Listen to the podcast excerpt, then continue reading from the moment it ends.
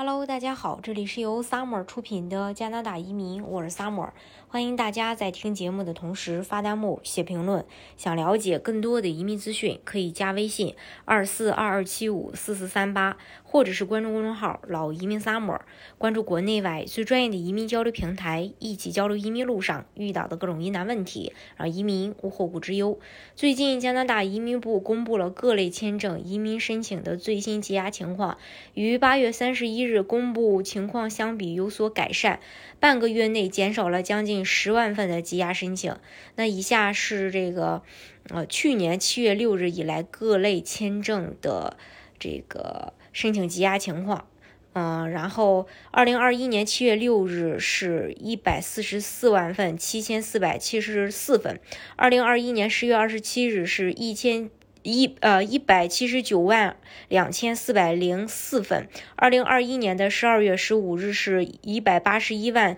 三千一百四十四份，然后二零二二年二月一日是一百八十一万五千六百二十八，二零二二年的三月十五到呃。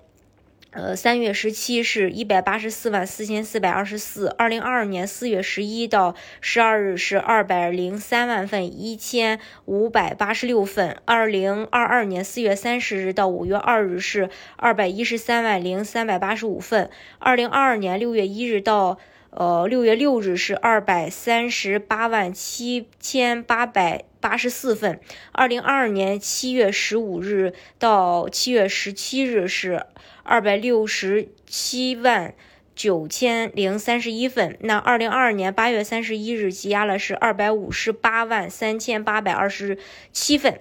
呃，加拿大移民部首先公布了永久居民临时签证与入籍申请的积压情况。总体而言，情况不错，特别是像入籍申请积压数大幅减少，审理周期有望进一步缩短。以下数据截止到今年八月三十一日。首先，目前共有五十一万三千九百二十三份加拿大永久居民申请等待处理，与七月十五日相比，共计少了一百九十三份。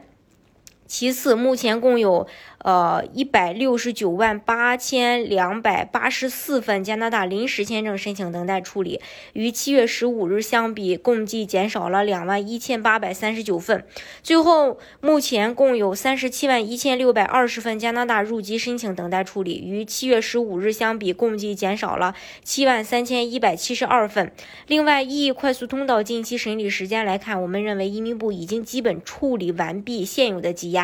而数据也反映了，在近一个月内，大约减少了十一万份的积压申请，目前仍有四万零一百八十份申请等待处理，其中加向加拿大经验类移民申请积压数只有五千两百一十四份，而加拿大联邦技术。呃，移民的话有一万一千六百六十九份，省提名项目有两万两千九百九十八份，联邦技工移民只有二百九十九份。但相比较之下，传统类别的省提名项目积压情况却有所加剧，共计新增六千两百三十三份积压申请。直至目前为止，仍有四万一千八百三十二份申请等待处理。最后，去年五月六日，移民大赦，目前仍有五万零七百二十一份申请等待处理。在家庭团。团聚类移民申请共计新增七千四百九十五份积压申请，目前共有六万一千零七十三份配偶团聚移民，五万三千零二十九份父母团聚移民与八千八百八十份